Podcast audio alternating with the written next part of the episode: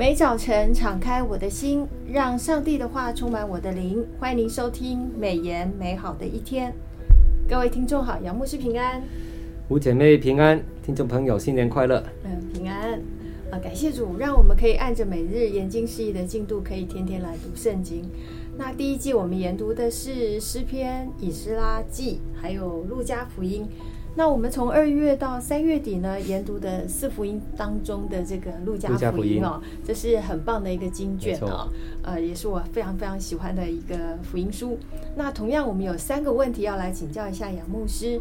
第一个问题，哈，我们是不是可以请杨牧师对路加福音成书的背景，还有作者，还有传递的对象，跟这这卷书的主要的信息跟大纲，来分享给所有的听众呢？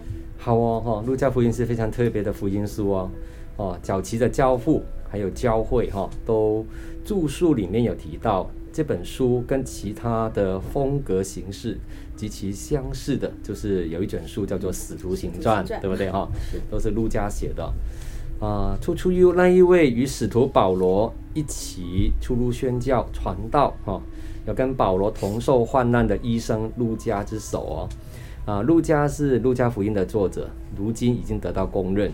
在一本初世纪刊行的路加福音单行本里面，再有一段非常特别的话啊，他那边提到路加是叙利亚省安提阿人哦，叶医哈，他是从事医生的行业，哎，他是使徒的学生，后来跟保罗一起传道，直到保罗殉难哈，就殉道。路加无妻无儿，专心事主。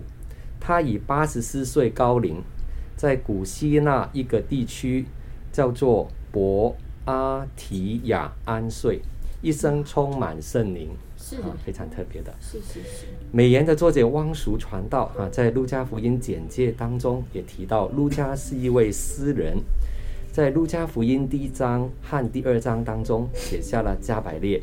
玛利亚、撒加利亚、天使和西面所颂赞的五首伟大诗篇，本书卷可能写于公元五十八到六十年的这个时间啊。该萨利亚他在那个监狱里面哈、啊，就是写的，或公元六十一到六十三年的罗马监狱。写作对象是直接针对提阿非罗大人，就是路加福音一章一节。提阿非罗的意思就是上帝所爱的意思。他可能是一位罗马军官，是新新进的基督徒，刚刚出信，是也是路加的非常好的密友。间接对象是写给希腊人，路加期待提阿非罗广传给他希腊文化背景的亲友。路加经过详细的查考，将传道人所传有关基督耶稣的救恩跟真理，以优美的希腊文的文笔哈。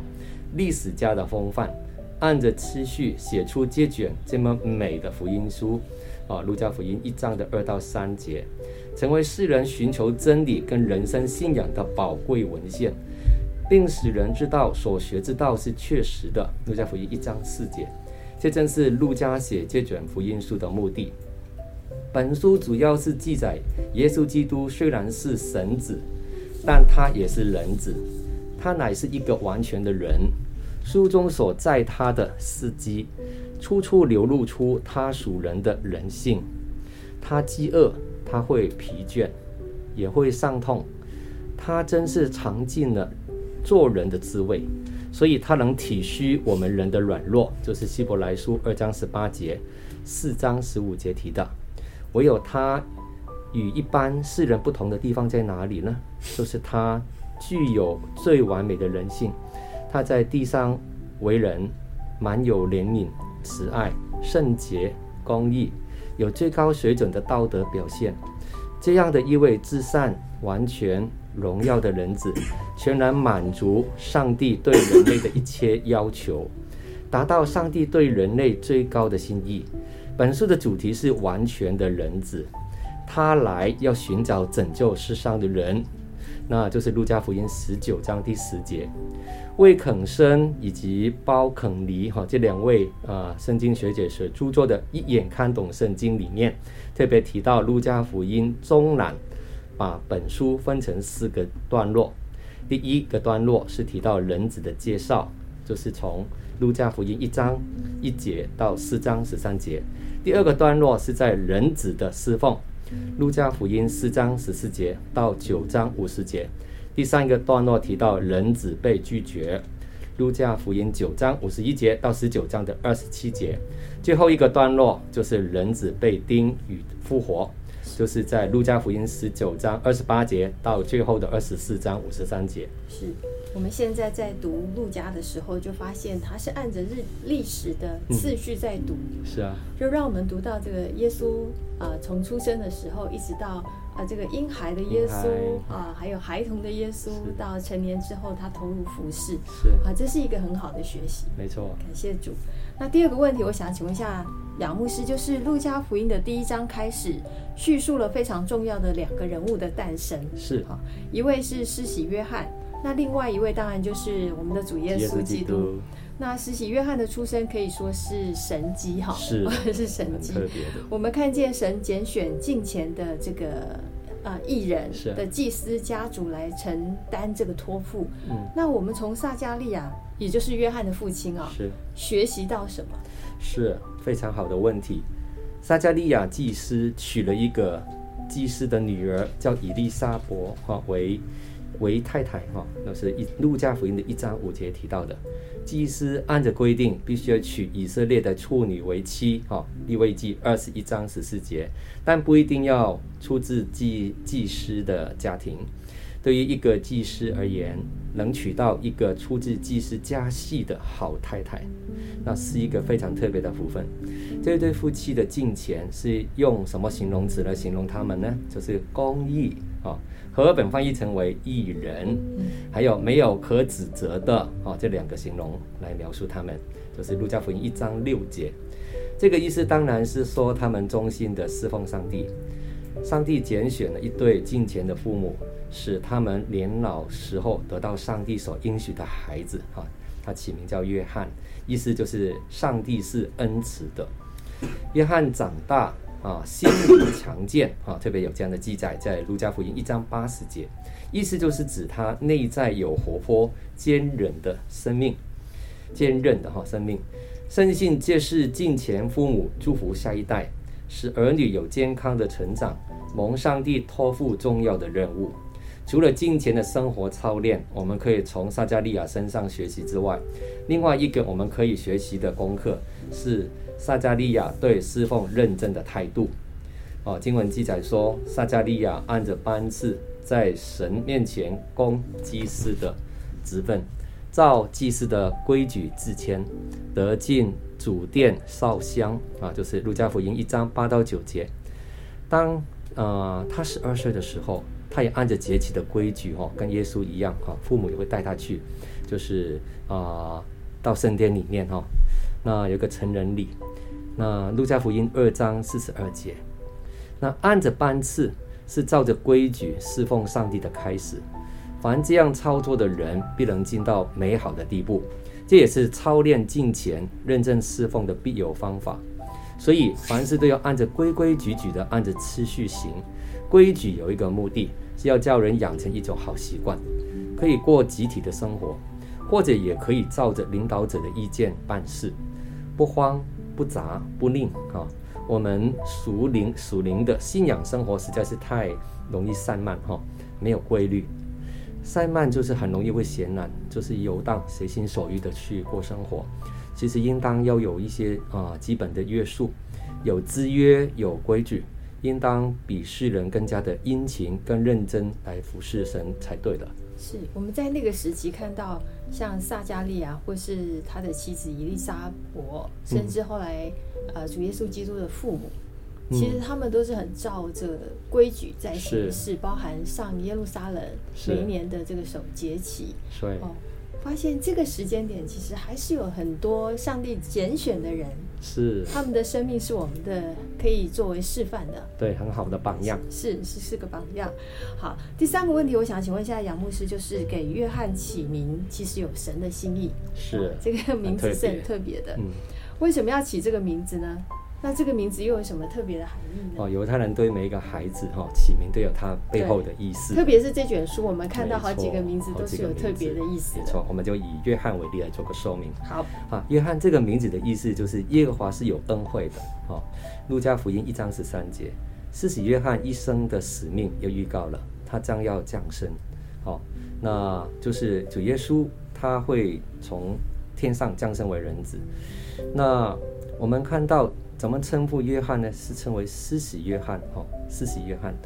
那在母胎里面，这个孩子就被圣灵充满，他将要被上帝使用，只是他必须成为拿细耳人，哈，就是清酒龙酒都不能碰，哈。路加福音一章十五节，上帝赋予他一生的使命有几方面：第一，他的出生使他的父母跟许多那时候的邻里乡亲，哈，欢喜快乐，啊，路加福音一章十四节；第二，他在主面前将要伟大啊！路加福音一章十五节。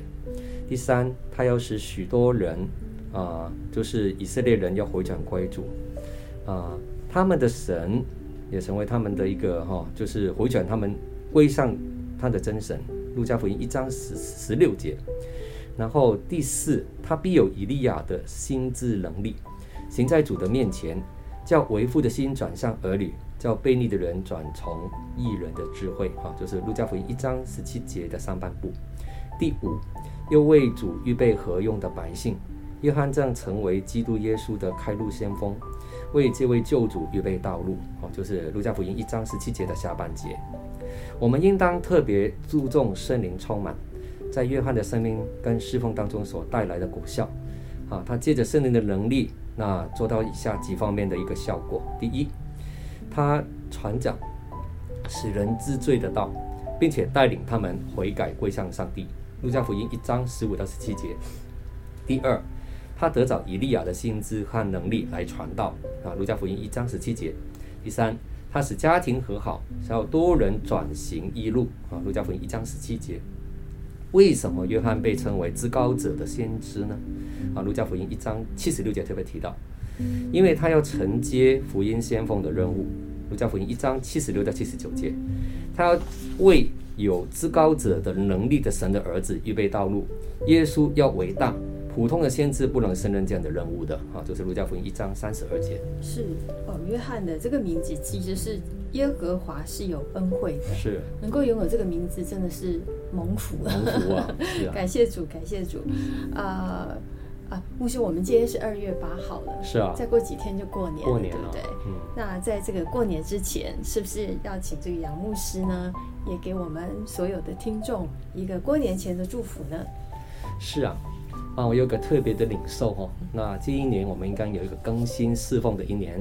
那你知道这个新鲜的鲜呐、啊，是哪两个字合并成成为一个这样的一个字呢？鱼跟羊。有羊有鱼嘛，对不对？对。有鱼有羊。是。是啊，我们要这个新的一年更多的为主得人如鱼，然后呢，我们要更多的牧养群羊哈。哇，对，这个字真的是很特别哈，新鲜的鲜，然后有个鱼一个羊，所以新的一年我们要。为啊、呃，这个得人如得鱼，得人如鱼对啊，然后要像这个好的牧人一样，要牧养群羊啊。这个是杨牧师在二零二四年的一个新的心智哈，也是我们在组内工人所有人应该去思想的。是，所以谢谢杨牧师的分享。谢谢。那我们再次的呃，来祝福所有的听众啊、呃，每日眼睛示意呢，呃，服侍大家这段时间来。呃，我们领受到上帝的祝福，也领受到所有弟兄姐妹的这个祝福啊，呃，让我们在过去一年啊、呃、是非常平安的。啊，我们也希望明年呢，啊、呃，在这个新的这个二零二四年呢，我们也能够持续的按着每日研经释义的进度来陪伴大家，天天读圣经。那请大家千万不要错过每个礼拜四杨智慧杨牧师的美言美好一天的分享。那再次的提醒大家，我们第一季啊、呃，目前读的是路加福音，这是四福音书当中一个呃非常啊、呃、非常好的一个书卷哈，也是啊、呃、传递给这个慕道友啊或者是福福音朋友一个很好的切入啊，所以请各位听众就是在这个我们过年的时刻，也不要忘忘记啊，我们是要传递这个主的福音的信息，让更多的亲朋好友可以领受这份祝福。好。愿上帝的话语丰富充满我们的生活，使大家福杯满溢。